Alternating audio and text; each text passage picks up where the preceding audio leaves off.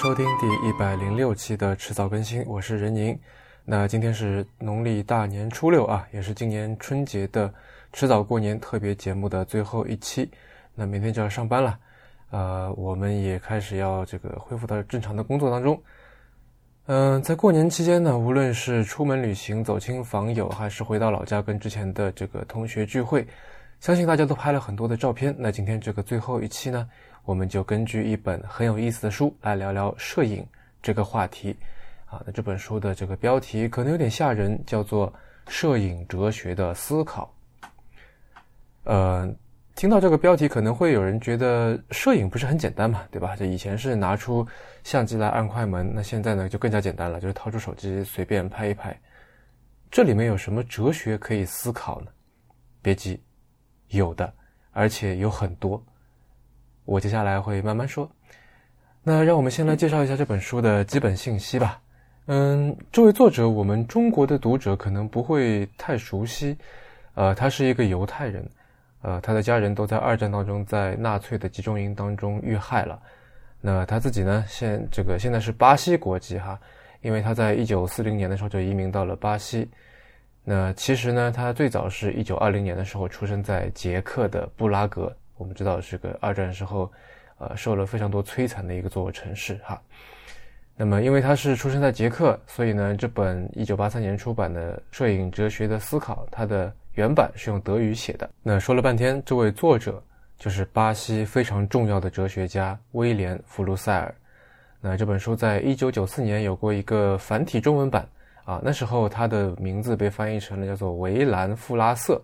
那直到二零一七年，这本书才第一次有了简体中文版，翻译者是毛卫东。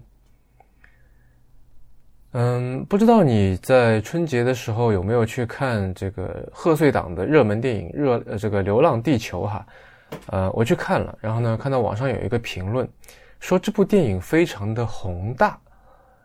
呃，我相信给人宏大感的原因哈，除了说电影里在讨论，比方说像星际旅行啊、推动地球这种规模尺度上面非常宏大的主题之外，还因为里面出现了类似呃用几百年去加速地球。然后滑行一千多年，再用几百年来减速，这种从人类的寿命上来看，因为他要他说什么经过百代人类的这个这个时间嘛，从人类寿命上来看，这是一种非常宏大的时间概念。那其实这一本摄影哲学的思考，其实也有着类似的宏大的时间上的架构。这本书从一开始就提出了一个论点啊，我们人类的文明从诞生之日开始到现在。啊，那我们知道这个上下五千年嘛，四五千年的时间当中，曾经发生过两个基本的转折。第一个转折呢，发生在公元前两千年左右啊，两千年中叶左右吧。那时候我们发明了一种东西，叫做线性文字的书写。什么意思呢？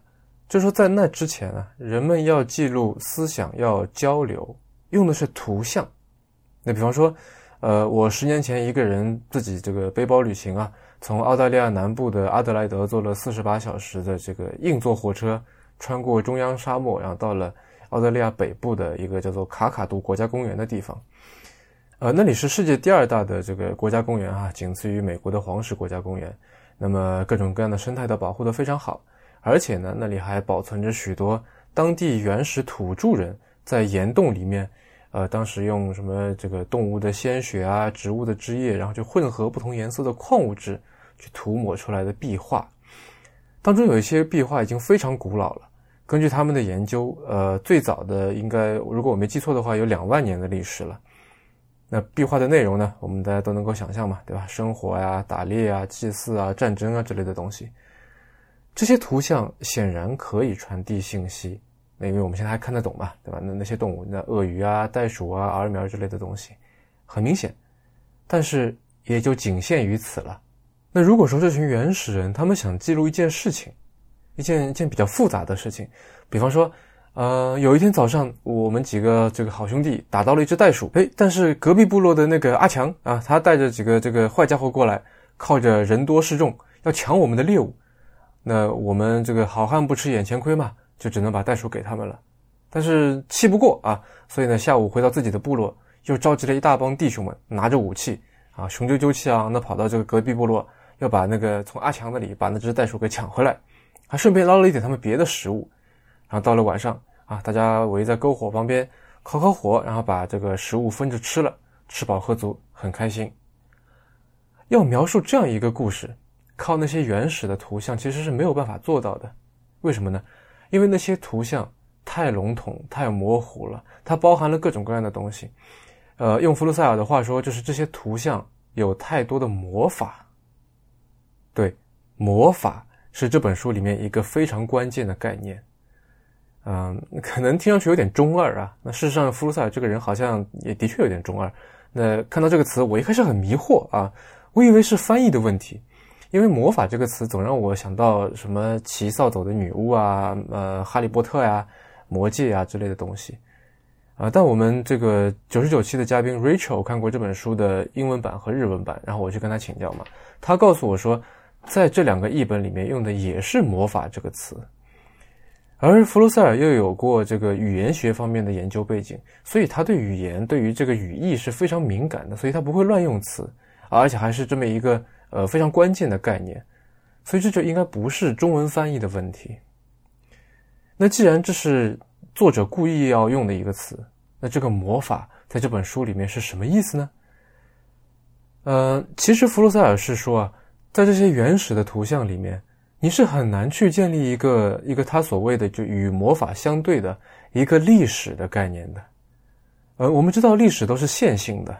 都有因果，对吧？一件后发生的事情，是因为某一件在之前发生的事情。那比方说，因为日出了，那所以就公鸡在打鸣。但是如果你不知道这个因果，就只是在图像里面看到有人画了一幅这个日出鸡鸣图啊，就是背景是日出，然后前景是一只公鸡在打鸣，你是看不出来这个因果的。也就是说，这种线性的因果关系在图像里面是不存在的。在图像里面有一种被弗洛塞尔叫做意义复合体的东西，啊，什么叫意义复合体呢？就是说，在这个这个东西里面，一个元素为另一个元素去赋予意义，而它呢又转从另一个元素那里获得它自身的意义。听上去可能有点绕啊，但如果说你有编程的背景，或者说你的 Excel 这个使用比较熟悉的话，上面这句话可能会让你想到循环引用。呃，如果有人不知道的话，就随便举个例子哈。啊，比方说，要是你设定 a 的值等于 b 的值加一，而 b 的值呢等于 a 的值加一，那所以我们随便给 b 一个值吧，比方说一百啊。那么按照前一条呢，呃，b a 的值等于 b 的值加一嘛，那么 a 应该等于一百零一。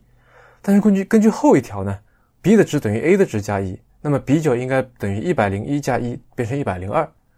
那再根据前一条，a 就应该等于一百零三。啊，再次根据这个后一条，a 就变 b 就变成一百零四，就这样无穷无尽的在里面出不去了。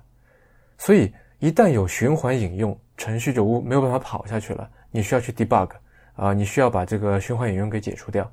为什么呢？因为程序或者说你写的这个 Excel 方程式，它们就像我们现代人类习惯的思维方式一样，它都是线性的，呃，有着非常明确的顺序流向，有着非常明确的因果关系。那如果一幅图像的这个意义复合体里面有许多许多的元素，然后它们之前还互相的在循环引用，那整幅图像就会简直乱成一锅粥。而这锅粥呢，呃，因为它不符合我们现代人类习惯的，呃，比较日常的，啊，或者说比较麻瓜的这么一种思维方式，所以这个有点中二的哲学家弗洛塞尔就给他起了一个很帅气的名字，就叫魔法。那既然图像有那么多的问题，对吧？那么为了更加清楚的去描述线性的时间关系啊，以及去描述那些壁画画不出来的东西，那么人类在影像思维之后发展出了概念思维，于是我们发明了文本。在这里，弗洛塞尔是这样写的：于是人类借助书写的发明，进一步远离了这个世界。文本并不意味着这个世界，它意味的是它撕碎的影像。因此，破解文本就意味着揭示它所指涉的影像。文本的意图就是解释影像，把表象转化成概念。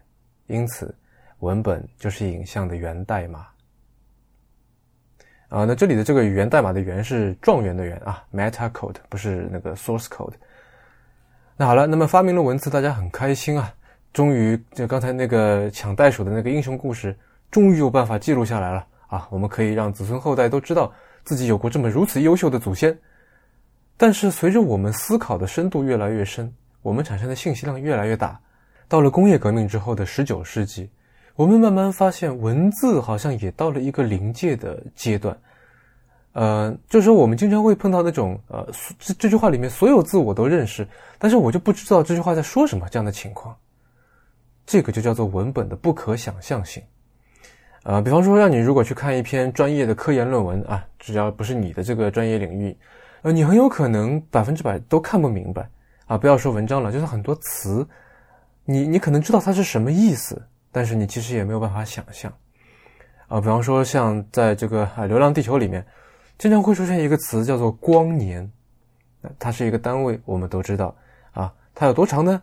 我们好像也都知道，一光年嘛，就是光在真空当中，在一年时间里面能跑的距离，光年。你会觉得这是常识，对不对？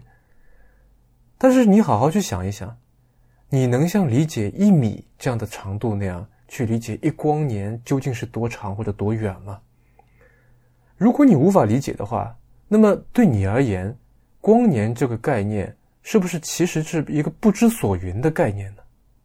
如果我们从人类文明的开头往后面看，啊，就像我们的这个中文这种象形文字出现，然后文本逐渐把这个影像编码成为概念，逐渐呃解释影像，逐渐去给影像去魔法化，让我们可以逐渐去理解影像。但是如果文本自己变得难以理解、难以想象，那这条解释之路就已经到头了。那随着近代社会到现代社会的这个爆发式的增增长，我们需要越来越多的这各种各样的这个科学词汇啊、哲学词汇、经济学词汇、政治学词汇来构筑我们需要的各种各样的文本。所以，越来越多的概念变成了像光年这样，对于大多数而言都是一种一种浮于表面的一种很肤浅的意象。那在这个时候，文字也就陷入了危机。呃，那你可能会问说，哎？你说那时候陷入了危机，那为什么我现在好像并没有觉得这个危机有多严重啊？好像没有什么问题嘛？因为就在那个时候，发生了一个重大的转折，有一个英雄以与之前不同的样貌重新降临，拯救人类文明于水火之中，就像《火影忍者疾风传》第一版本的开场曲那样，Heroes come back。它的名字就是技术型影像。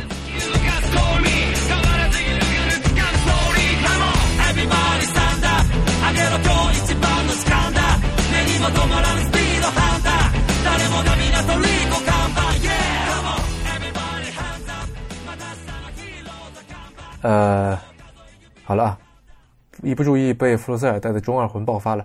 那我们说回这本书哈。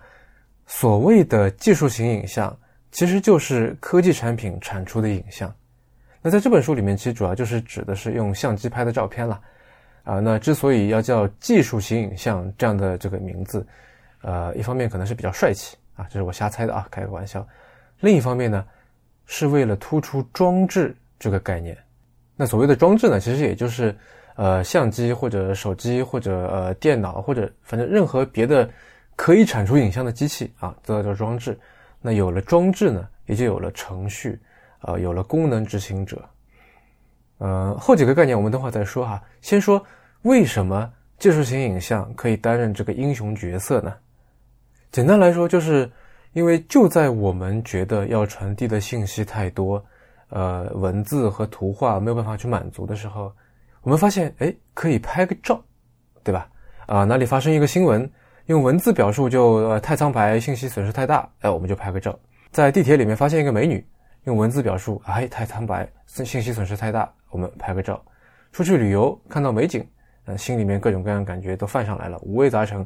用文字把表述就太苍白啊，信息损失太大，我们就拍个照。弗鲁塞尔把人类的文化分成三个分支啊，呃，分别是纯艺术、科学和技术和这个廉价文本。那纯艺术呢？它得到了概念和技术丰富的这种传统影像的滋养，也就是我们这个说的这所谓的 fine arts，对吧？那么科学和技术呢，得到了深奥文本的这个哺育。那么广大的社会阶层呢，则要靠最后一种廉价文本来维系。然后技术性影像出现之后呢，传统的影像啊，比方说某一幅名画，它流入到技术性影像的范畴里面，它变得可以无限复制。那么科学的那种深奥文本流入到技术性影像的范畴里面呢，从字句就会转化成情境。比方说一个爱因斯坦的方程式，在之前可能是很难想象的，但是我们可以用什么海报啊、图片啊、传单啊、啊什么科普视频啊这些东西，让它变得好像能够容易想象一点。那各种各样的廉价文本就更加了啊，什么新闻报道啊、流行小说啊，它就被转化成一种叫做带有技术性影像的程序化的魔法。那这里。就诞生了真正意义上的大众文化。嗯，之前我们说到了好多次程序这个概念。什么叫程序呢？这里的程序啊，它的范围比我们理解的这个计算机程序要大，它包含了计算机程序。呃，你可以把它理解成为是一种带有带有限定范围的一种一种特定的操作方式。比方说，一个相机配合一个镜头，这个组合能拍出来的范围，能拍出来的东西是很有限的。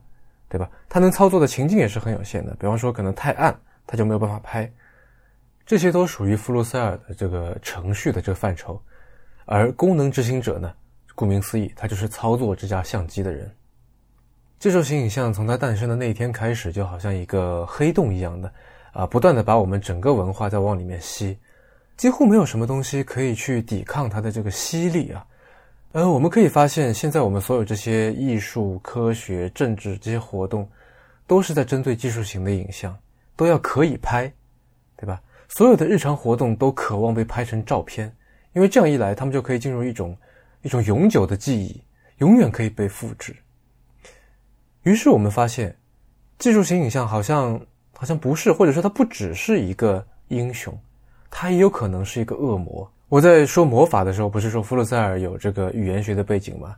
他就从词源的角度在考虑“装置”这个词，然后发现所有的装置都像食肉动物一样，有一种磨尖了牙齿、跃跃欲试、蓄势待发的状态。呃，我们知道一般意义上的这个工具是人体的延伸嘛，比方说锤子就可能就是呃你拳头的延伸，啊，锄头可能就是你的这个手指的延伸等等，这属于一种经验性的模仿。但是工业革命以后就不一样了。这个工业革命之前的，情况是说人被工具包围着，我们都可以想象啊，一个匠人就好像那个锤子手机的那个著名的那那幅图一样，一个匠人坐在这个台前，他周围都是他的工具。但是后来呢，是机器被人包围着。之前工具是可变的，人是恒定的，对吧？我们都说老师傅出品。但是后来呢，人变成可变的，机器变成恒定的。之前工具充当了人的一个功能，后来人成为机器的一个功能。那这个其实马克思已经这个充分的论证过了。那我们就要问了啊，从这个角度来看，长焦照相机跟望远镜的区别是什么？嗯，你粗粗的一想啊，他们好像都是能帮我们看到远方的东西，好像都是眼睛的延伸，对吧？呃，有的人在看台上面，就比如说看比赛吧，那你用这个望远镜来看。那旁你旁边可能有个体育记者，那他就拿一个长长焦照相机来拍，对吧？那好像都是眼睛的延伸，但如果你稍微思考一下，就会发现这里面的区别很大，因为照相机能够做很多很多望远镜做不了的事情，那就是生产、处理和储存符号，而且你会发现，在很多情况下面，照相机和操作照相机的这个摄影师是一个合体的状态。甚至说，摄影师是被相机控制的，这个摄影师就好像被相机附体了一样。呃，这咋一听好像有点吓人哈，像拍鬼片一样。那那摄影师当然有他的自由，他会把玩相机，会去摸索，呃，然后呃去探索用它来创作的各种各样的可能性。但是由于相机本身从这个机身、镜头、成像方式等等的各种，呃，包括是现在的这些数码相机，对吧？你还要去想软件方面的事情，这些。呃，发明、制造、这加工，包括这个软件开发，有很大很大的技术含量，它过于复杂了，所以绝大多数啊，如果不是全部的话，绝大多数摄影师都没有办法真正去驾驭相机，他只能在一个程序范围内，去呃尽可能的穷尽他手里那台相机的可能性。那也就是说，他的行为是被程序化了的，呃。最简单来说哈，比方说摄影师在拍照的时候就要考虑很多因素，那如何设置那些参数啊？先干嘛再干嘛？他不能再像拿起一支笔那样想怎么画就怎么画了。啊，当然，这个我刚才说的这个程序是之前提的那个概念啊，不仅仅是说什么呃人像模式那种程序哈。那么从这个角度来看，摄影师其实是相机的奴仆。呃，那当然了，摄影师会有自己作为一个艺术家对于世界的看法啊，他会有想要表达的东西，他的观念会通过他的作品传递出来。但是无论怎么样，他的行为也没有办法逃离程序的边界啊。所以我们在解读一张照片的时候，哈，除了通过画面去理解呃摄影师主观的意图之外，还应该去关注一些关于装置的 metadata 啊，尤其是那些呃很多的数字照片哈。会附有 EXIF 信息嘛？那它是用什么样的相机，在什么样的参数设置下面拍出来的？啊，这些都很重要。如果你只关注画面，只看结果，那其实是只看了一半。我相信大家都明白啊，摄影看似是很简单的按下快门，看似是非常客观的在记录现实，但其实远远不是这样的。嗯，有一个我很喜欢的女摄影家叫做 Lisette Model，啊，利塞特·莫德尔。她是少数几位在 MoMA，也就是呃纽约现代艺术博物馆举办过个展的这个女摄影师。她说过一句很有意思的话，她说：“Photography is the easiest art, which perhaps makes it the hardest。”翻译过来就是，摄影是最容易的艺术，而这或许反而让它变成了最困难的艺术。这听起来可能有点绕，但是相信大家听了我上面的那段解释，呃，应该都能明白他在说什么。那如果我们再顺着上面的这个思路再往下想下去，就会有两个新的发现。第一，你会发现以前非常重要的这个物品的所有权变得很不重要了。啊，以前是谁拥有机器，谁就拥有这台机器生产的商品，对吧？但现在谁拥有那台装置、那台相机，并不是最重要的了。关键是这个谁在探索它的程序，是谁在拍。啊，那别人拿你的相机去拍了一张照片，那张照片是他的作品，不是你的。虽然他是用你的相机拍了这张照，啊，就好像是在下棋一样的，没有人会在乎你是不是实际拥有那副围棋，这并不重要，关键是在于说你下棋的水平怎么样。而且我们再往后面看哈，谁拥有那张照片也不重要了。我们可以看到相纸本身越来越廉价，呃，事实上所有的硬件都在变得越来越廉价，但是软件却越来越昂贵，相机越来越便宜，相纸越来越便宜。但是，无论是摄影师的创作费用，还是说这个照照片的这个版权价格，都并不是这样的。在我们现在这个时代，能够支配一种有价值的东西的，并不是拥有物件的人，而是控制软件的人。那些金属、塑料、玻璃组合起来那些物件，越来越廉价，但是那些柔软的象征符号，变得越来越有价值。第二个发现是说。随着这样的这个所有权的价值的重新评价，我们会发现这里面存在一个权利的转移。什么意思呢？就是权利从物件的拥有者转移给了编程者，转移给了操作者。在摄影师自己的创作被程序化了之后，他对于他的照片的观看者也拥有权利，然后这种权利呢，就把观看者的行为也程序化了。呃，哪怕因为我们拥有一张照片，我们是这张照片的所有者，我们花了很多钱去买的，但是我们在观看这张照片的时候，也不得不去想一个问题：摄影师是不是希望我们以这样的方式去看呢？呃，在这里我稍微扯开去说一点别的哈，当然还是关于书的。那我自己是很喜欢买实体书的，也就是纸质的书。不过我身边有不少朋友呢，都喜欢买电子书。呃，比方说我另外一档节目《提前怀旧》的另外一位主播 Real。啊，他就很少买实体书，而且他就在嘲笑的说，这个把实体书叫做 dead wood 啊，死掉的木头，因为我们知道这纸是木头做的嘛。啊，呃，顺便一提啊，Real 等下会在这期节目里面以一个非常奇怪的发这个方式出现啊，敬请期待了。嗯，从诞生的那一刻开始，电子书要取代实体书的说法就一直存在。那不过从统计数据来看呢，实体书这几年的这个销量增长要远远的要好于电子书啊。那这背后当然有很多原因了。我们今天在这期节目里面就不展开了。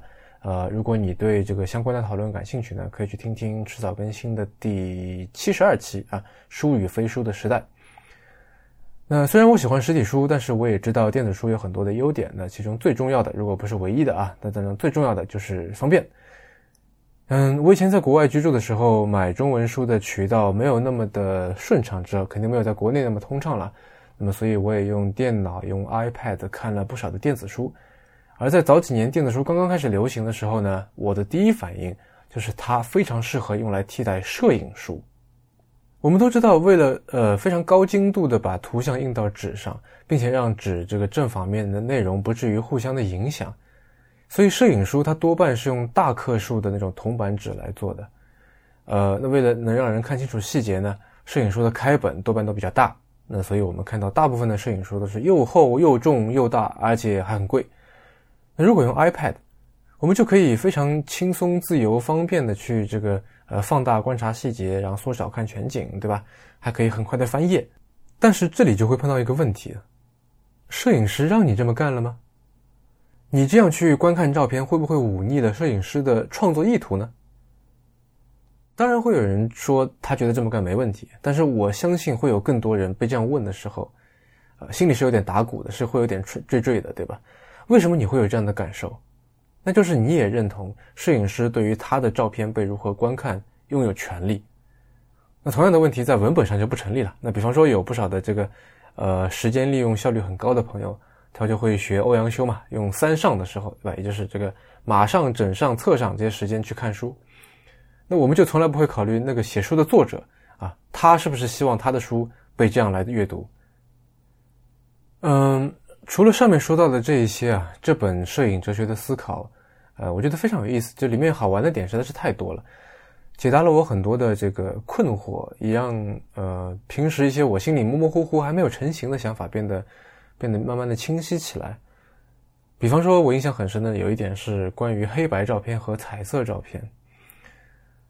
呃，一种比较天真的想法是，就我小时候也是这么认为啊，就好像是觉得说我们可以透过照片，呃，好像有这种说法，就透过摄影师的镜头啊去观看外面的世界。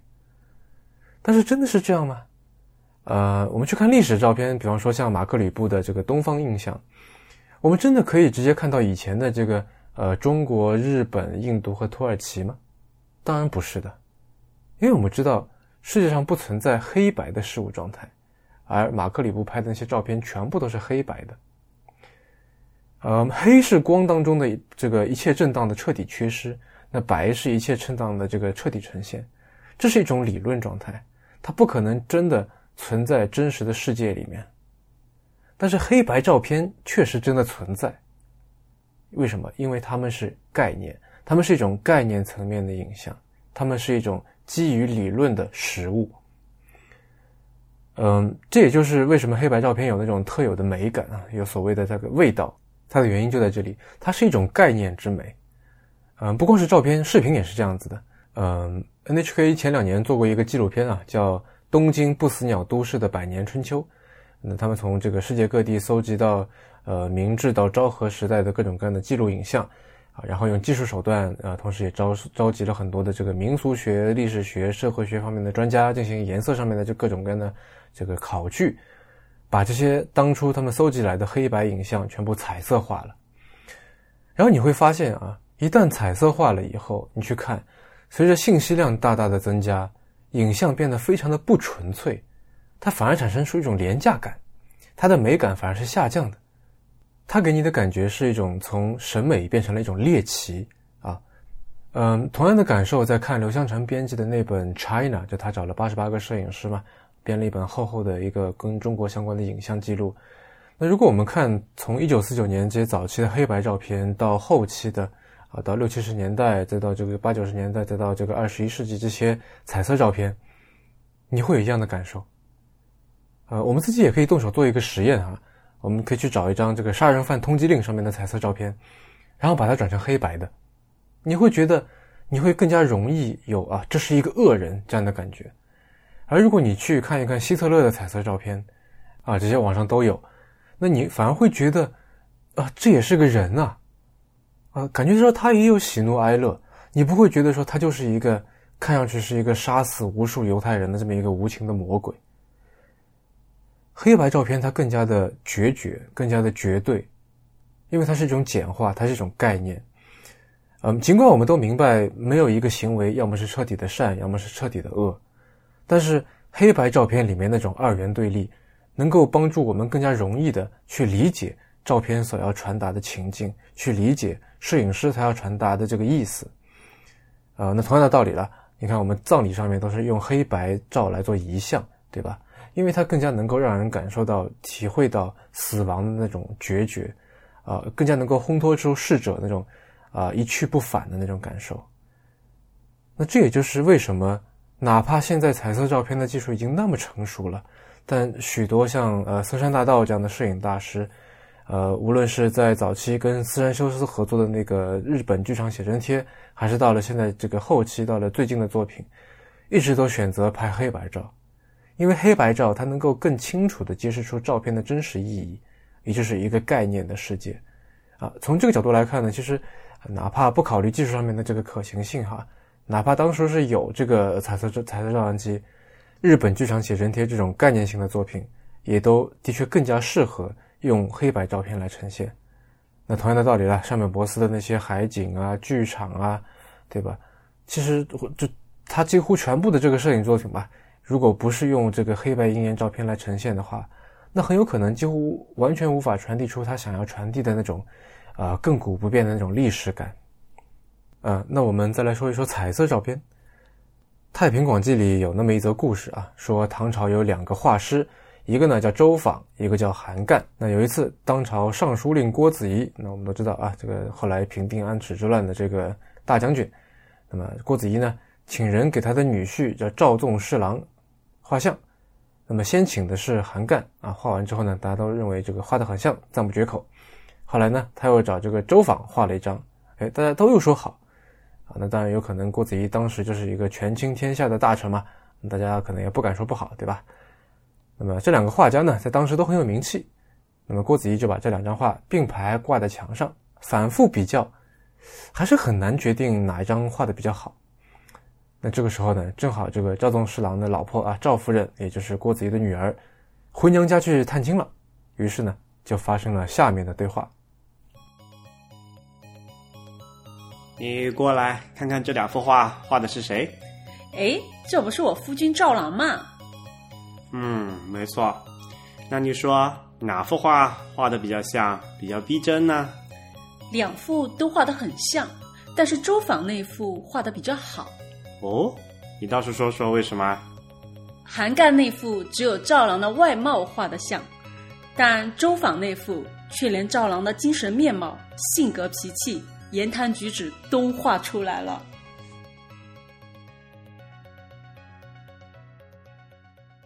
呃，那为了让大家能够更好的理解啊，上面的这个故事当然是经过我演绎的了。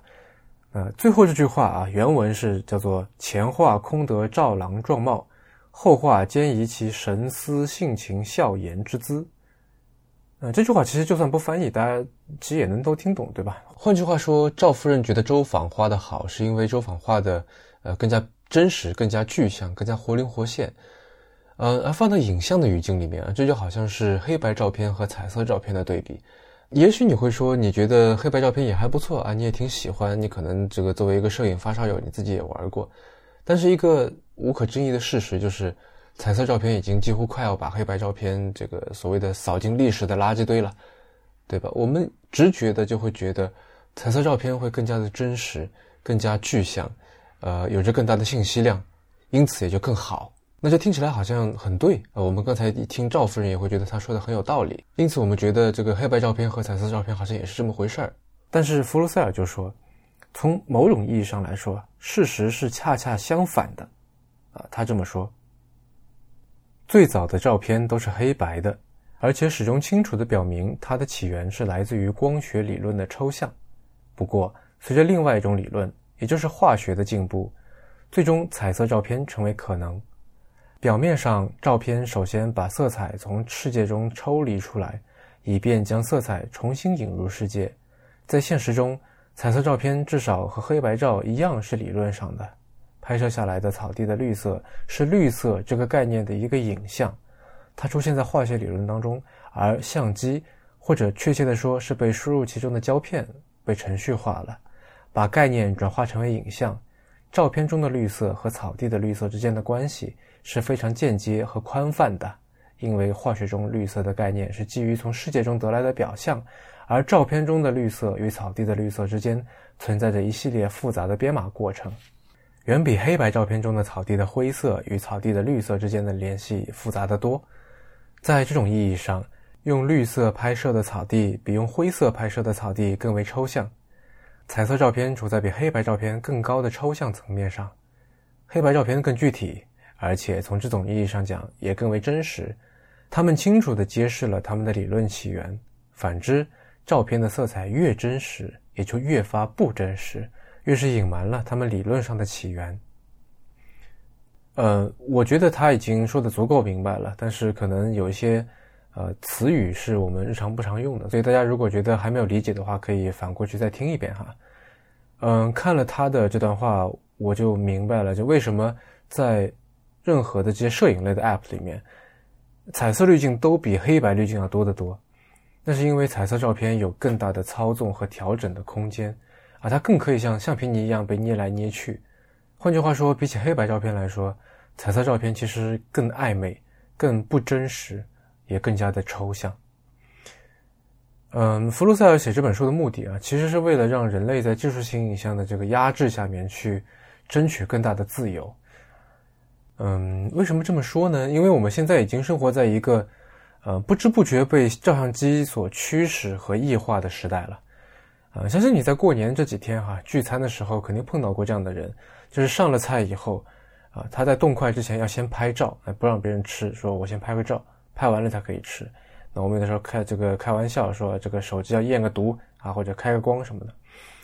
那你出去旅行的时候，看到一个什么比较好的一个风景点啊，每个人都要轮流掏出手机来拍。其实你如果稍微想一想，你就会发现这里有点不大对劲。就是同一个地方面对同一个对象，大家的水平也都差不多。如果单纯是做一个纪念的话，那么就让一个人拍，然后最后发给所有人不就行了吗？那事实上，那些我们为了要纪念要拍集体照，多半就是这么个方式，对吧？一个人手机拍了，然后最后发到群里嘛。那为什么风景照是每个人都要拍的，对吧？你可有的人没拍过啊，在那边等着说：“哎，等一下，等一下，我还没拍呢啊，等我也拍一张。”但这究竟是你还没有拍，还是你的手机还没有拍？是你的创作欲望还没有得到满足，还是说技术性影像正在用它无与伦比的吸力在命令你这个仆人？去动手执行，好让他能够去吞噬一切呢？弗鲁塞尔在这本书最后这样写：摄影哲学是必要的，因为他把摄影实践提高到意识的层面，而且另一方面，因为这一实践在一般意义的后工业语境下成为一种自由的范式。摄影哲学必须揭露，在自动化的、被程序化的和使其他东西程序化的装置的领地中，人类的自由无立锥之地。并且最终表明，为自由开辟一个空间仍然存在可能性。摄影哲学的任务就是思索，在一个被装置支配的世界里，这一自由的可能性及其意义；思索人类如何能够在面对死亡这一偶然的必然性之前，为自己的生命赋予意义。这样的哲学是必要的，因为这是仍然供我们使用的唯一的革命形式。怎么样？哪怕你不打算好好研究一下这本书，但是下次再掏出手机拍照的时候，是不是也要三思而后行了呢？啊，另外我有一个供大家尝试的建议或者说思维实验，大家可以试一试哈。啊，刚才说了，所有的日常行动都渴望被拍成照片嘛，这样他们就可以进入一种一种永久的记忆，然后永远可以被复制，对吧？那么而这个技术性影像呢，以及我们手里面的这个磨尖了牙齿的这个装置哈。都像蚂蟥渴望吸血一样的渴望吞噬，渴望像黑洞一样的把我们所有的日常行为、日常活动都给吸进去，啊，那这两句话并不是一个拟人的比喻啊，它就是一个现实情况。那面对这样的现实情况，呃，一个人这个一个单独的个人面对全局，我觉得那几乎做不了什么改变。我们要去承认这一点。但如果我们每个人都选择呃不思考、不抵抗，或者都选择顺势而为的话，那么显然，到最后我们都会失去自由的。我们会迫于压力拍越来越多的照片，而且还不自知，是吧？我们不会去思考为什么要拍，不会去思考这个，无论是说拍照的动作，还是说这张拍出来的照片是不是多余的。于是我们最后变成了无数个人肉三脚架或者人肉云台，我们变成了是照相机的衍生物，也会变成是供他们用来迭代、供他们用来测试的小白鼠。除此之外，我们的现实空间也会受到很大的影响啊，因为他们也会被渴望拍成照片。也会越来越被倾向性的去设计，去讨好照相机，去讨好技术型影像。这方面我相信不需要我多说啊。听到刚才那句话，你脑子里面浮现出的那种什么网红餐厅、网红咖啡馆、网红展览，都是这方面的例子。这些装饰风格、装修风格的设计风格的流行，相信已经让不少人隐隐约约的感觉到我们世界的异化。所以，我们一方面需要去做这样的思考。需要在拍照前面想一想是不是必要的啊？需要阅读像呃《摄影哲学的思考》这样的书。另外，在日常的层面，我建议大家可以来试试拍摄黑白照片。就是当你掏出手机准备拍照的时候，你试着把它调整成为黑白模式。嗯，这这绝对不是一种怀旧，或者说这种是一种反动哈。就像之前说的，比起彩色照片，黑白照片更加的概念化，更加绝对。所以，技术型影像在通过黑白照片来吞噬日常活动的时候，它的吞下去，它的这个打引号的这个下咽这个动作会不那么顺利。如果说在黑白模式下面，你还是很想拍那张照片，啊，你还是想要把它传播出来、拍出来，那也许这就是证明它至少对你而言非常的重要，是必要的。你拍这张照片，对吧？它蕴含了你想要表达的一个非常明确的概念。如果说调成黑白模式，你就发现没什么可以拍的，那么恭喜你。你很有可能就抵抗了一次技术性影像对你的奴役，呃，或者说驱使的这么一个尝试。大家回头可以去试试看。好了，今天的节目就到这里，迟早过年，今年就做到这里。您刚刚收听的是迟早更新的第一百零六期，这是一档探讨科技、商业、设计和生活之间的混沌关系的播客节目，也是风险基金 Once Ventures 关于热情、趣味和好奇心的音频记录。我们鼓励您与我们进行交流。我们的新浪微博 ID 是迟早更新，电子邮箱是 embrace at weareones.com，拼法是 e m b r a c e at w e a r e o n e s 点 c o m。啊，如果您想要访问迟早更新的网站呢，可以在浏览器地址栏输入邮箱的后缀，在网页导航栏中就可以找到迟早更新的网站链接。我们为每一期节目都准备了延伸阅读，希望您善加利用。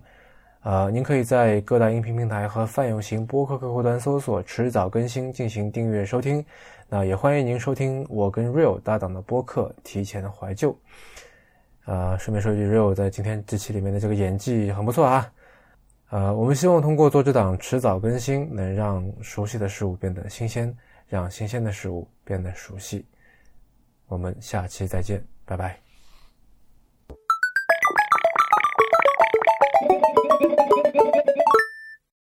那也祝明天要上班的各位啊，也像中间插入的那首歌唱的那样，Heroes come back。